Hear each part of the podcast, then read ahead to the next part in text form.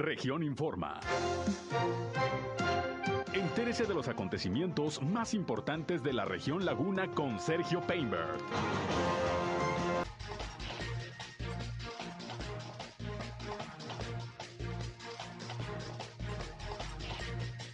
El estado de Durango pasa a partir de hoy al semáforo epidemiológico verde. Se espera que Coahuila regrese también al semáforo verde en los próximos días, señala el secretario de Salud. Inicia en torneo la vacunación de refuerzo para los adultos de 30 años en adelante. El gobernador de Coahuila dice que planteó varios temas al presidente López Obrador en su pasada visita al estado, entre ellos el problema que está representando el proceso de regularización de vehículos chuecos. Marchan maestros en Gómez Palacio. Aplican el alcoholímetro el fin de semana de manera voluntaria en Torreón. Esto es algo de lo más importante, de lo más relevante que le tengo de noticias, de información aquí en esta segunda emisión de Región Informa. Gracias por estar con nosotros en este lunes, iniciando la semana, es ya 21 de febrero del año 2022.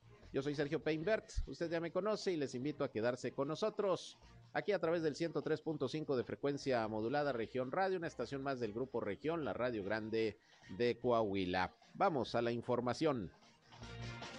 El clima.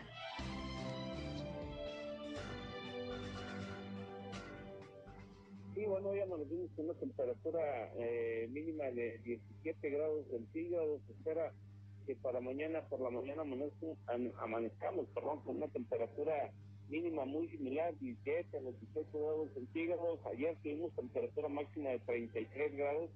Hoy estamos esperando entre los 34 a 35 grados centígrados. Ya se está sintiendo un poquito más el calor aquí en la comarca lagunera. Ya tuvimos un poco de polvo, eh, vientos de 30 kilómetros por hora y estamos esperando vientos de 35 hasta los 45 kilómetros por hora. Hay que tener cuidado con la torbanera que se pueda presentar el día de hoy, incluso no estacionar debajo de árboles que tengan ramas secas o árboles viejos o espectaculares que se vean endebles porque bueno puede ocurrir alguna algún percance eh, hay que tener cuidado también con la tolvanera las personas que son alérgicas este, bueno hay que protegerse muy bien usar el cubrebocas sobre todo y bueno las temperaturas cálidas que vamos a tener el día de hoy el clima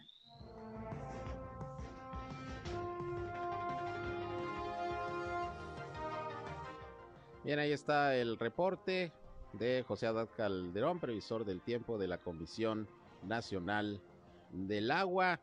Dice José Abad, pues ya se va a sentir calorcito, hasta 35 grados centígrados. Comenta que vamos a llegar el día de hoy, pues como que nos llegó muy fuerte el calor. 21 de febrero ya 35 grados, pues imagínense cómo vamos a estar en marzo, en abril, allá por mayo. Pero bueno, pues ya nos está dejando descansar un poco el frío. Cuídese de la tolvanera que ya viene un ratito más fuerte. Eh, las recomendaciones ya las escuchó de José Abad, pues preferentemente no estacionarse debajo de los árboles donde haya algún espectacular que se vea medio endeble, pues para evitar problemas, de cualquier manera le vamos a estar informando. Gracias por su atención, gracias eh, por su compañía en este espacio, donde les recuerdo que no solamente queremos que nos escuchen, sino también que entren en contacto con nosotros, sobre todo si tienen algún reporte, hay algún problema en su comunidad, en su calle, en su colonia, en su ejido, pues aquí estamos listos como siempre para atenderles Queremos ser en este espacio de mediodía un enlace también eh, con ustedes y las autoridades para que los problemas de su comunidad se puedan resolver. Nuestra línea telefónica 871-713-8867, 871-713-8867. Igualmente ya sabe, estamos en redes sociales y medios digitales. Nos encuentran en Instagram, en Facebook, en región 103.5 Laguna. También estamos ya transmitiendo en vivo y en directo nuestro espacio noticioso por Facebook Live desde nuestra cabina de radio aquí en región radio. Ya saben, un saludo a quienes ya también nos ven y nos escuchan en esta red social. Y a mí me encuentran en Sergio Peinber Noticias, en Facebook, en Twitter, en YouTube, en Instagram y en sergiopeinber.com, mi portal web de información que les invito a visitar. Por ahí también están nuestros enlaces para que nos escuchen en vivo y en directo en nuestras transmisiones de radio. Y sin más, sin más, vámonos a la información.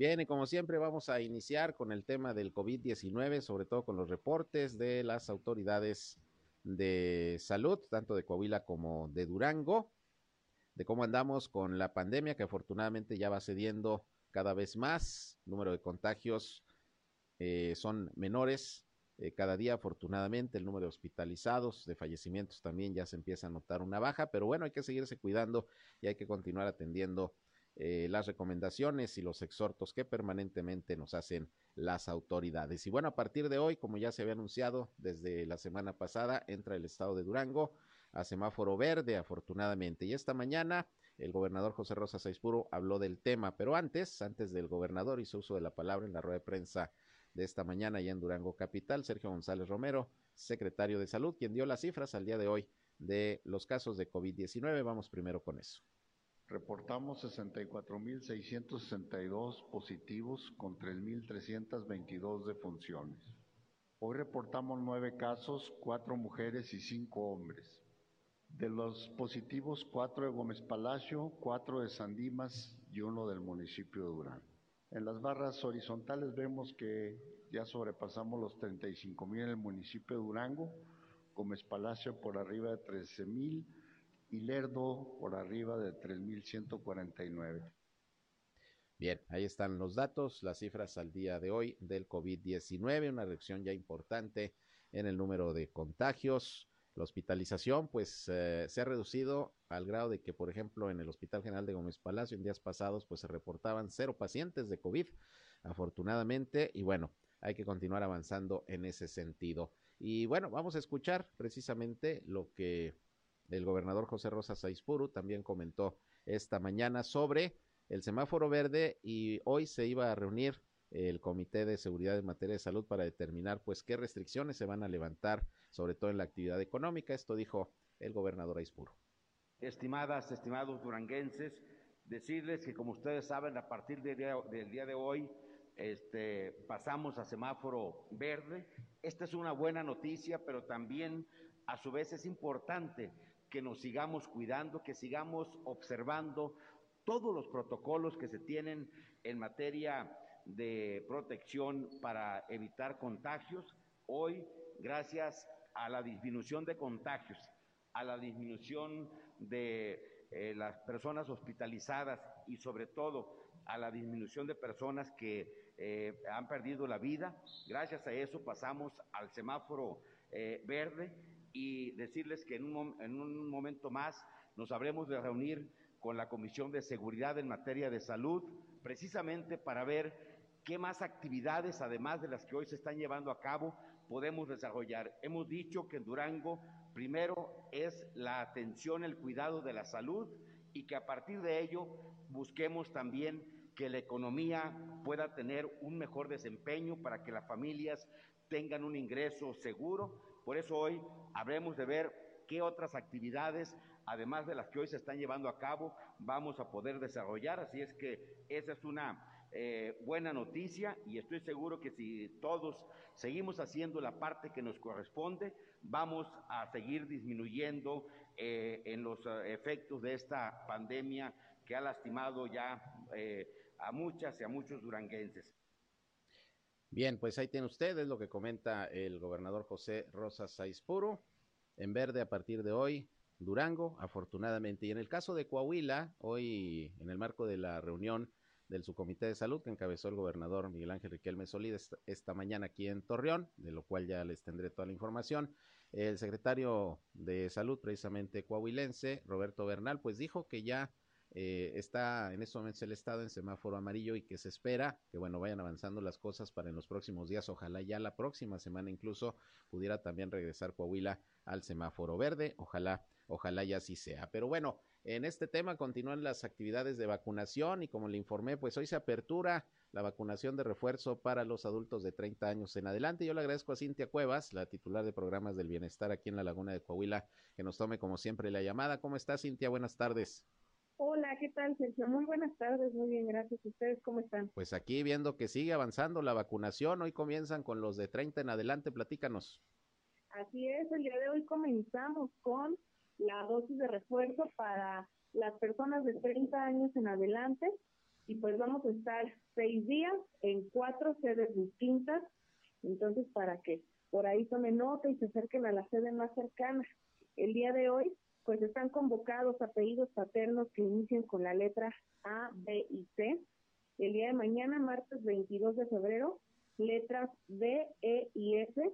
23 de febrero GHIJK, 24 de febrero LNNO, 25 de febrero TQR y por último el sábado 26 de febrero STUVWXY y Z. Eh, estaremos en un horario de 8 de la mañana a 2 de la tarde, pues ahí esperando a todos los ciudadanos que ya están en periodo de recibir su vacuna. Muy bien, pues eh, qué bueno, qué bueno que ya se va avanzando ya en esta vacunación de refuerzo en los demás grupos de edades, pero de todas maneras sigue la de rezagados, ¿verdad? El módulo para atención a rezagados va a continuar, que va a ser el Hospital General. De cualquier manera, cualquier este ciudadano que vaya por su segunda dosis o dosis de refuerzo a cualquiera de los módulos, pues ahí también les vamos a estar recibiendo. Muy bien, es la dosis de AstraZeneca, dices, ¿verdad? Así es. Muy bien, eh, ¿va a ser modalidad eh, nada más peatonal? Así es, en todos los módulos va a ser modalidad peatonal. Muy bien, horario, Cintia. 8 de la mañana a 2 de la tarde y pues es muy importante los módulos que vamos a tener habilitados, el Centro Comunitario de Peñoles, va a estar el Hospital General, Bosque Urbano y también el Gimnasio de la Deportiva. Y mucho ojo, el Gimnasio de la Deportiva eh, el sábado no va a estar habilitado, únicamente de lunes a viernes. Fíjate que me había llegado información de que también en la PBC, entonces no, ¿verdad? Es en, es en el Centro Comunitario Peñoles. Así es, es el Centro Comunitario de Peñoles. Recuérdale, por favor, a, a quienes se van a vacunar lo que deben de llevar. Quienes van por su primera dosis o segunda, su copia de credencial y su formato de registro de vacunación.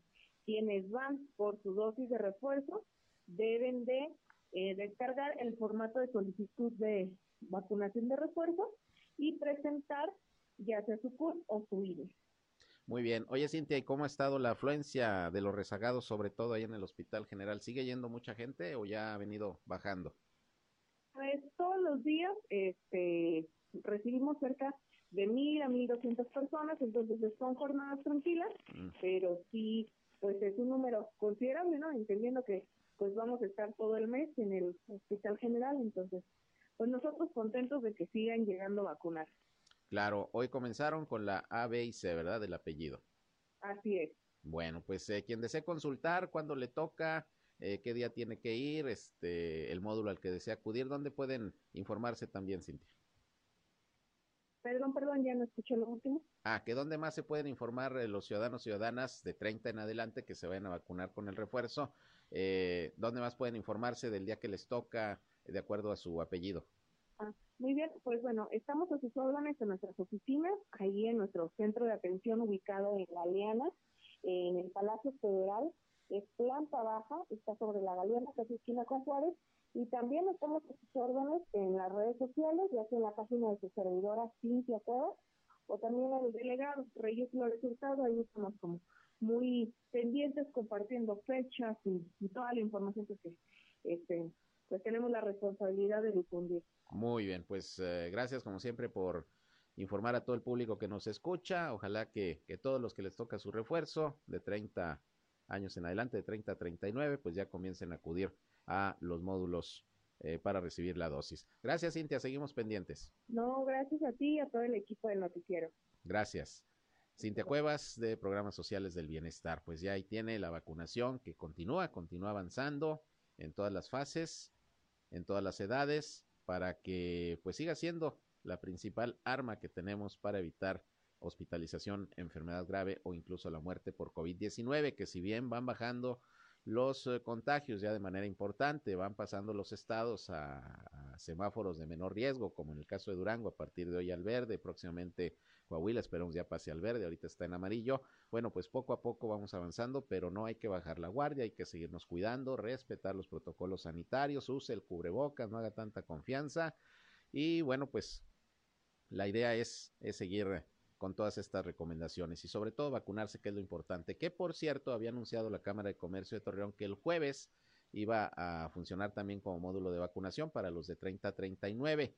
Sí lo van a hacer, nada más que cambió de día, ya no va a ser el jueves, va a ser el viernes. Ahí la Canaco, que siempre está colaborando con las autoridades para llevar a cabo vacunación. bueno, no va a ser el jueves, será el viernes, según nos notificó este organismo empresarial, para que, para que si tienen oportunidad, se les hace más fácil, pues vayan ahí a la Cámara de Comercio de Torreón, ahí en un ladito de la Plaza Mayor de esta ciudad. Y continuando con el tema de vacunación, también en Durango se está anunciando que a partir de este 21 de febrero, eh, de febrero sigue la jornada de vacunación, ahora en los municipios de Guadalupe Victoria, Nazas, Nombre de Dios, Pánuco de Coronado, Poana, Suchil y Vicente Guerrero. Aquí ya se estarán vacunando los refuerzos, fíjese, ya se están aplicando los refuerzos para los eh, jóvenes y adultos de 18 años hasta los 39. También rezagados de 40 años y más, rezagados jóvenes de 15 a 17 años y rezagados de 14 años que cumplen 15 años durante este 2022. Todas estas edades en los municipios que acabo de mencionar allá en Durango, a partir de hoy se estarán vacunando, también se están eh, inoculando mujeres embarazadas y menores con comorbilidades. Nada más hay que presentar su constancia, perdón, su constancia médica. En la capital del estado de Durango se realizará la aplicación de dosis los días 26 y 27 de febrero. Ojo, en el municipio de Lerdo también se estará vacunando el 26 y 27 de febrero a los rezagados de 18 a 29 años en Lerdo. Y bueno, pues está abierta la convocatoria para estas jornadas de vacunación en estos municipios, informó también el gobierno federal, la delegación de programas sociales que encabeza Maribel Aguilera allá en Durango para, para que se vayan a vacunar. Vamos a una pausa, regresamos con más, son las 13 horas, la una con 20.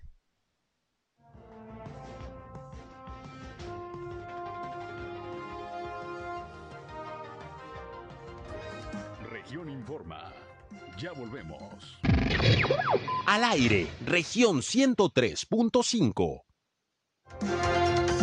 Continuamos en región Informa.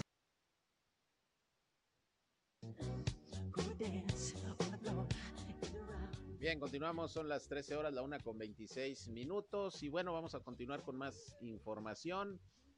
Hoy hubo una rueda de prensa que ofrecieron integrantes de Incide FEM, eh, una organización de apoyo, sobre todo a personas que sufren violencia eh, familiar, a mujeres que, que, reciben algún tipo de agresión. Y bueno, tengo la línea telefónica precisamente a Ariane Lamont, quien encabezó esta rueda de prensa para que nos platique, bueno, cuál fue eh, el tema y sobre todo, pues el llamado seguramente que se hizo a las autoridades, sobre todo por la violencia que se sigue ejerciendo en diferentes estratos sociales y en diferentes sectores. Ariadne, ¿qué tal? ¿Cómo estás? Muy buenas tardes. Gracias, como siempre, por aceptar nuestra llamada.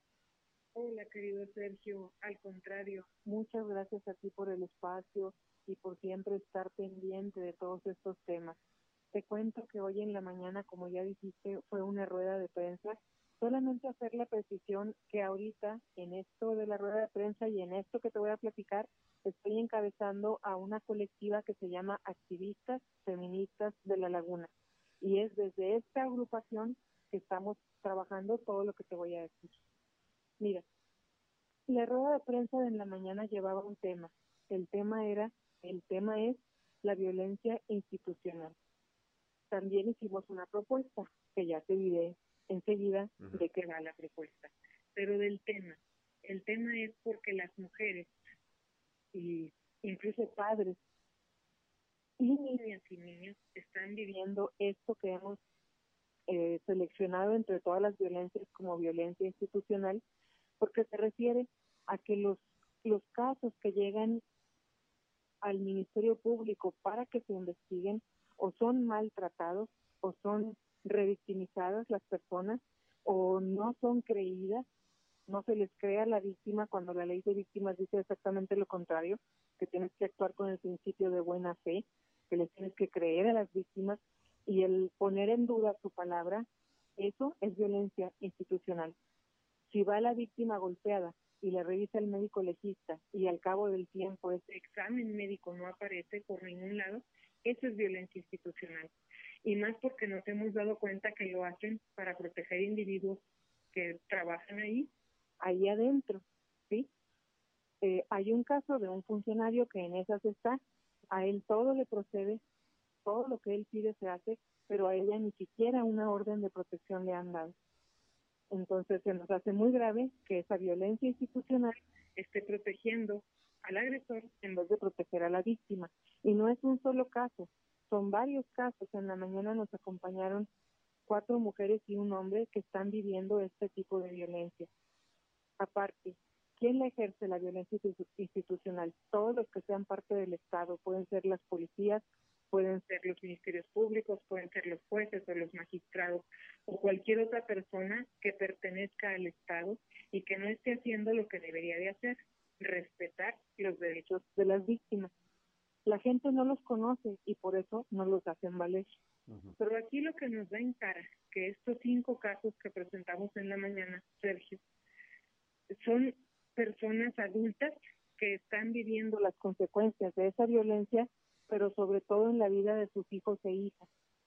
Y eso es lo que ya no podemos tolerar, que también los niños y las niñas sean víctimas de esa violencia, que tengamos, por ejemplo, ministerios públicos que son los que llevan encargados de llevar delitos sexuales, pero no saben cómo tratar niñas y niños que son víctimas de violencia sexual, o médicos legistas que no saben cómo hacer su trabajo tomando en cuenta el trauma que acaba de vivir una criatura que pasó por un delito sexual, o los jueces y juezas que juzgan sin perspectiva de infancia, sin tener al centro los intereses de la persona menor de edad.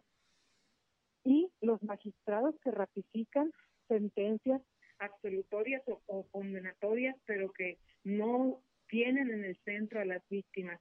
De todo eso ya no podemos quedarnos con los brazos cruzados viendo cómo sucede enfrente de nuestras narices porque no vemos justamente un personal formado para trabajar con la infancia. Entonces, eso nos preocupa tanto que por eso hicimos la rueda de prensa. Y aquí viene la propuesta. Viendo todo lo que vemos de deficiencias en el trato hacia niñas, niños y adolescentes, estamos solicitando, lo lanzamos el, el balón hoy en la mañana en la rueda de prensa, ya está el balón del otro lado de la cancha donde está la parte gubernamental y la propuesta es esta, hagamos un proceso de alerta por los derechos de las infancias, un proceso que toque los mismos puntos que tocó la alerta de género, es decir, revisar la capacitación en derechos humanos de, la, de las policías, de, de los ministerios públicos, de los jueces, revisar si los médicos están capacitados para tratar tales y cuales temas, que aquí valen los mismos temas que para la alerta de género, es decir, el tema de la norma 046, si están capacitados los médicos, si está capacitada la SEP, el su protocolo que tienen de atención a delitos sexuales que lo tienen, qué se le puede hacer para que funcione bien porque ni siquiera lo aplican. Es decir, sentarnos con nuestro gobierno y revisar junto con ellas y ellos todo lo que tiene que ver con la infancia para que funcione mejor porque no está funcionando de manera óptima, porque pareciera que los niños no le importan a nadie, porque pareciera que molestan, porque pareciera que ya viene un niño herido más, ¿no? Uno más que cayó en, con un depredador sexual y pues a la cola, ¿no? Y no queremos eso. Lo que queremos es que las víctimas que estén ahí sean víctimas que alcancen la justicia, que tengan reparación del daño, que tengan garantía de no repetición, pero que tengan también atención psicológica, la mejor que se les pueda dar. Y ese es otro punto que tenemos que poner el dedo. En Coahuila no hay gente especializada dentro del gobierno para atender los delitos sexuales y no creo que sea mucho pedirles que se capaciten. Claro. De eso va. La propuesta es esa y la pelota está ya del lado del, gobierno. Les pedimos que hagamos juntos, sociedad y gobierno, una alerta por los derechos de la infancia. ¿Por qué se requiere? Porque las infancias son muchas. Todos estos años eh, últimos, Coahuila tiene los lugares más altos de embarazo infantil y adolescente y no siempre se embarazan de sus pares, Sergio. Los embarazan gente adulta, su papá, su tío, su hermano, su abuelo no siempre es el noviecito de 14, 15 años. Y eso tiene que detenerse. No podemos estar permitiendo eso. Y otra cosa que quiero decir, la gente siempre me dice, Ariadne, muy bien tu tema, adelante con tu labor, no es mi labor, no es mi tema, tiene que ser obligadamente el tema de toda la ciudadanía, porque además los casos que yo traigo, ojalá fueran los únicos, son representativos, pero no son los únicos. Hay mucha gente que ni siquiera conozco y está viviendo eso mismo, de que sus niños y niñas fueron víctimas de delitos sexuales y no los atienden como deberían. Si no ponemos manos a la obra hoy, Sergio, esos niños van a crecer y en 10, 15, 20 años van a ser el bono demográfico, la gente joven y productiva llena de dolor y con esas consecuencias que sabemos que trae el abuso sexual en la infancia. Es por eso que hicimos la rueda de prensa y es por eso que lanzamos el balón a la cancha gubernamental. Aquí estamos esperando para sentarnos hacer ese proceso de alerta por los derechos de la infancia. ¿Y qué, qué confianza, Ariadne, en que con este nuevo llamado pues se van a sensibilizar las autoridades? Porque al final no es el primero que se hace. No, no, no es el primero. Siempre estamos poniendo el dedo en la llaga, pero yo considero que hay gente muy inteligente en la parte guberna gubernamental de tanto estar trabajando, de tanto estar interactuando con ellos, hasta nos hemos hecho amigos algunos, ¿sí? Y son gente que yo en verdad aprecio y admiro mucho, a muchos de ellos, no a todos. Y yo esperaría la sensibilidad suficiente como para decir, va, les tomamos la palabra, quieren trabajar, vénganse a arrastrar el así, hagámoslo. Eso es lo que esperaría. Si no fuera así, ya no podemos dar un paso atrás. Si no fuera así, tenemos que elevar el nivel de resistencia y de protesta. Muy bien, pues vamos a estar pendientes de la respuesta de la autoridad. Como dices, ya la bola está en su cancha. Ahí está la propuesta, porque no se trata solo de la queja o de la demanda, sino también proponer algún viso de solución. Ojalá, Ariadne, que haya, haya respuesta, porque estamos hablando de la violencia contra la mujer, la violencia familiar, pero también tocas un tema prioritario que es el de la violencia contra los menores, que cuántos casos también no sabemos todos los días de agresiones, desde los golpes, agresiones sexuales, eh, omisiones de cuidado, y que efectivamente pues también es un sector de la población que por su vulnerabilidad como menores de edad pues se tiene también que proteger, ¿no? Y hacerle justicia cuando, cuando sea el caso.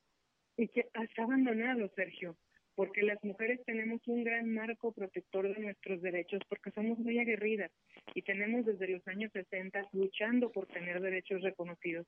Pero las feministas, y hay que reconocerlo, nos ha pasado de largo la infancia.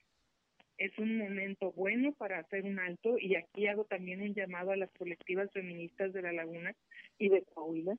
Hagamos un alto y pensemos también en nuestros niños y niñas y en el futuro de ellos y en el futuro de Coahuila y de México. Muy bien. Ahorita es cuando podemos actuar. Pues en el momento que tengas alguna respuesta de alguna autoridad, llámese municipal, estatal, federal, ante este pronunciamiento y esta propuesta, pues por ahí te vamos a molestar para que nos lo hagas saber, difundirlo y que se pueda hacer del conocimiento de toda la comunidad, que también, pues de una u otra manera deberíamos involucrarnos más en este tipo, en este tipo de situaciones, porque al final no sabemos cuándo nos puede pasar algo, ¿no? Así es. Muy bien, Ariadne, pues muchas gracias y estamos pendientes. Querido Sergio, te agradezco muchísimo el espacio y la oportunidad de llegar a tu radio escucha.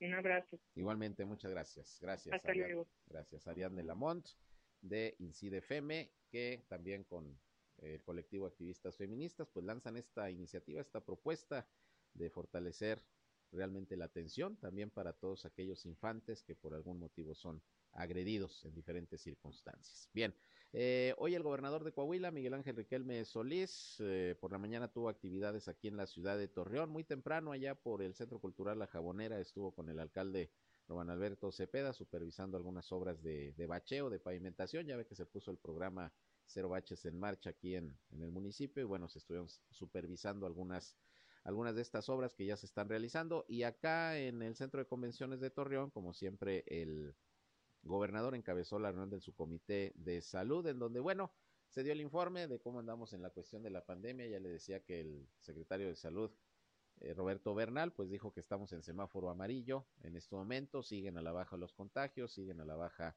las hospitalizaciones, pero no hay que bajar la guardia y ojalá se espera que en los próximos días también, al igual que Durango, Coahuila pase al semáforo verde. Pero ahí se aprovechó para preguntarle al gobernador, pues cómo le fue con el presidente de la República el fin de semana que estuvo por aquí de visita en Coahuila. El presidente estuvo en ciudad, eh, en la ciudad de Piedras Negras, ahí viendo cómo está trabajando la aduana. Se anunciaron algunas inversiones, eh, tanto para, para Piedras Negras como también para Ciudad Acuña. Y bueno, dijo el presidente que aprovechó para plantearle diversos temas. Uno de ellos, pues, es el que se agilice el tema de la regularización de los vehículos de procedencia extranjera que decretó el gobierno federal porque pues está siendo lento y costoso para quienes tienen este tipo de vehículos. Vamos a escuchar lo que sobre esto comentó el gobernador Miguel Ángel Riquelme, la visita del presidente a el fin de semana, estuvo en Piedra Negra, le decía, y luego el sábado conmemoró el Día del Ejército ahí en la ex hacienda de Guadalupe, en el municipio de Ramos Arizpe. Esto dijo el gobernador. Bueno, pues igual que siempre, cuando no sirven de nada las visitas del presidente, lo digo muy claro. Hoy creo que Coahuila sí tuvo eh, oportunidad de dialogar en mi representación y de poder estructurar proyectos que a futuro le sirvan a, Coahuila. De entrada, el presidente ahí lo comentó, salió muy escueto, derivado de la veda electoral, pero pues no es una, no es una este, cuestión que, que esté oculta. Se aprobó la, el cambio de la guarnición militar que está pegada en la aduana de Piedras Negras hacia un terreno que donó el gobierno del estado que alberga ahorita la Guardia Nacional y que fueron tres hectáreas. Únicamente utilizaron una hectárea y media y el resto está atrás para construir la guarnición militar. Una vez que se cambie la guarnición militar para allá, el presidente autorizó la ampliación para más carriles en el, cruce de transporte de la, de la aduana de Piedras Negras. Y solicitamos nosotros la construcción de otra vía ferroviaria, derivado que de, aquí, de Piedras Negras eh, hacia la aduana, hay una sola vía. Y de, de Pass hacia adelante hay 17, donde ahí eh, pues se hace un cuello de botella en la parte nuestra. Entonces solicitamos otra para poder distribuir los vagones que salen diariamente de ferrocarril y que eso nos haga una aduana más competitiva, lo cual el presidente les dio la instrucción que en conjunto con el gobierno del estado estudiáramos la, el proyecto y mientras van a trasladar toda la aduana que se lleva pues se, se va a llevar alrededor de un año de trasladar la guarnición militar hacia, los, hacia el nuevo terreno. Pero ahí la buena noticia es que hay una inversión para, para Coahuila y para la aduana de, de Acuña, que ahí únicamente se, se, autorizaron algo así como 300 millones, pero para la mejora en tecnología, que también es muy bueno, era parte de lo que le faltaba a la aduana de, de, Acuña. Entonces, pues, nos fue muy bien, la verdad es que aprovechamos el tiempo, estuve por espacio de más de dos horas con el, con el presidente y eh, pues me permitió tratarle este, varios temas que parece se van a solucionar. No, eh, no está funcionando la regularización de vehículos, pero ya el secretario de gobernación ya estaba tratando de ampliar la atención para todos quienes tienen vehículos regularizados y están en un estado tan extenso como el nuestro. En su mayoría los carros irregulares están aquí, en la laguna y en la región centro. Entonces simplemente el traslado para Cuña pues eh, ya excede los 2.000 o 2.500 pesos y aparte el costo de los agentes aduanales. Pues ahí lo que el gobernador comentó del diálogo que sostuvo con el presidente López Obrador, dos horas más o menos tuvo la oportunidad de estar platicando con él, se hicieron algunos planteamientos y está sobre todo este de la regularización de vehículos de procedencia extranjera que algunas organizaciones precisamente de protectores de propietarios de estos vehículos han manifestado no estar muy conformes con los decretos porque no es tanto una regularización sino una eh, legalización de los vehículos, lo que implica pues hacer un trámite de importación, que es lo que dice el gobernador, pues está complicando porque pues ir hasta la frontera, por ejemplo aquí de la laguna, para hacer el trámite, pagar el tema de los agentes aduanales, pues ya está saliendo mucho más caro, a lo mejor hasta más caro que lo que cuesta el vehículo. Entonces, pues vamos a ver qué se soluciona. Por lo pronto, estos fueron los planteamientos al presidente López Obrador por parte del gobernador. Vamos a una pausa y regresamos con más 13 con 44.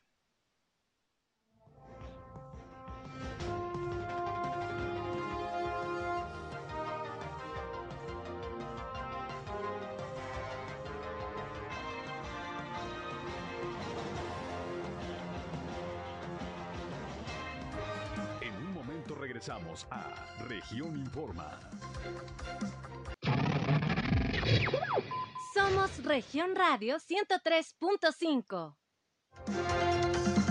Regresamos a Región Informa.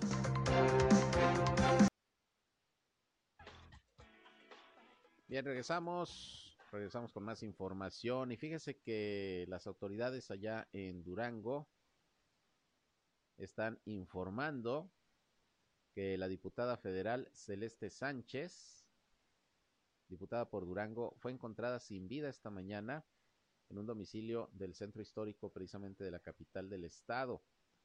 Hasta el momento se desconocen las causas de su fallecimiento, las cuales serán determinadas por las autoridades locales.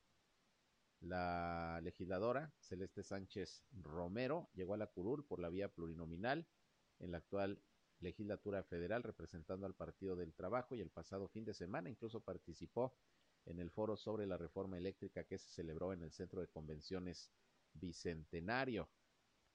Eh, en términos eh, de educación y académicos, eh, la diputada, hoy reportada como fallecida, fue sobresaliente siempre, ya que figuró a nivel internacional, logró estudios de posgrado en estoma estomatología en Brasil, también tenía un doctorado en patología bucal e incluso impartía cátedra en instituciones del extranjero, considerada una autoridad en sus especialidades y bueno, pues se investiga qué fue lo que ocurrió. Hoy la legisladora del Partido del Trabajo apareció sin vida en un domicilio de Durango Capital. Los datos que son los datos que tenemos en estos momentos. A medida que vaya surgiendo más información, pues con mucho gusto la vamos a compartir. Joven, joven, no dice aquí exactamente su edad, pero era una diputada, una diputada bastante joven, yo le calcularía unos 30, poco más de 30 años, en fin.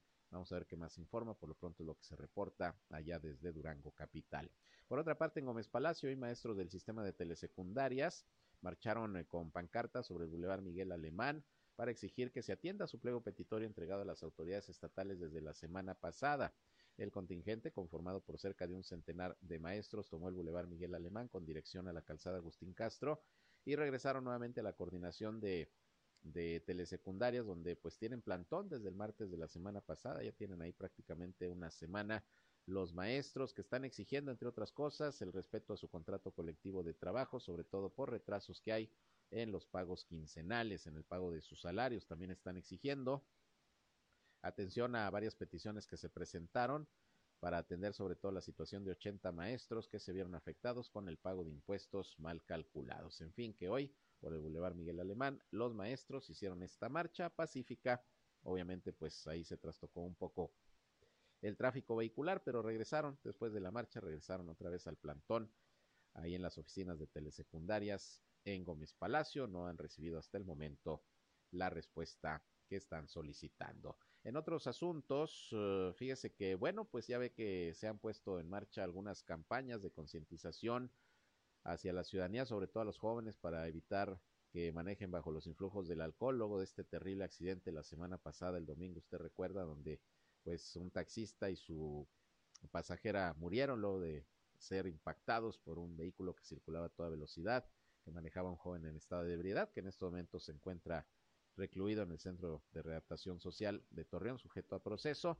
A raíz de ello, pues eh, comenzaron a, anunciarse algunas campañas de eh, concientización y también pues algunas acciones que se están eh, ya tomando, de hecho, por parte de la autoridad, por ejemplo, aquí en la ciudad de Torreón. Fíjese que anunció la Dirección Municipal de Atención a la Juventud aquí en Torreón, que bueno, se va a estar haciendo visitas a los antros, a los bares donde van los jóvenes para aplicarles el alcoholímetro de manera voluntaria.